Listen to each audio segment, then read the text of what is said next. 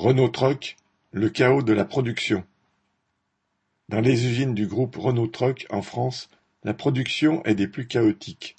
D'un côté des ruptures d'approvisionnement entraînant arrêt de production et jours de chômage, de l'autre, les commandes en hausse provoquent des heures supplémentaires à gogo. Comme dans d'autres secteurs de l'économie, le manque de semi-conducteurs est la cause immédiate des ruptures d'approvisionnement. Mais il y a d'autres raisons. De nombreux fournisseurs se trouvent eux aussi à flux tendu, sans parler des trusts de l'acier comme Arcelor, qui ont réduit leur capacité de production et vendent aux plus offrants. La direction du groupe Volvo et celle de sa filiale Renault Truck avaient anticipé une baisse du marché du camion avant même la crise due au Covid. Selon eux, il fallait s'attendre à ce qu'ils appelaient le New Normal, c'est-à-dire une période de basses eaux pour les commandes.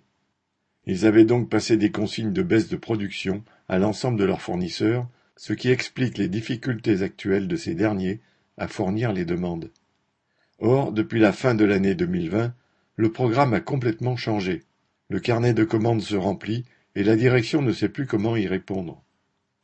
Dans toutes les usines, à Bourg-en-Bresse dans l'Ain, à Blainville-sur-Orne près de Caen dans le Calvados, ou à Vénissieux et Saint-Priest dans le Rhône, les lignes de production tournent à fond et, même ainsi, les capacités de production sont nettement inférieures aux besoins.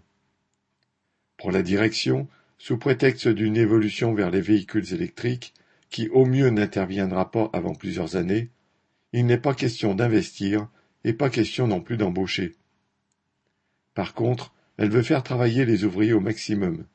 Juste avant le départ en vacances, elle a annoncé qu'elle voulait un accord avec les syndicats sur le temps de travail sans plus de précision pour l'instant sur les mesures concrètes.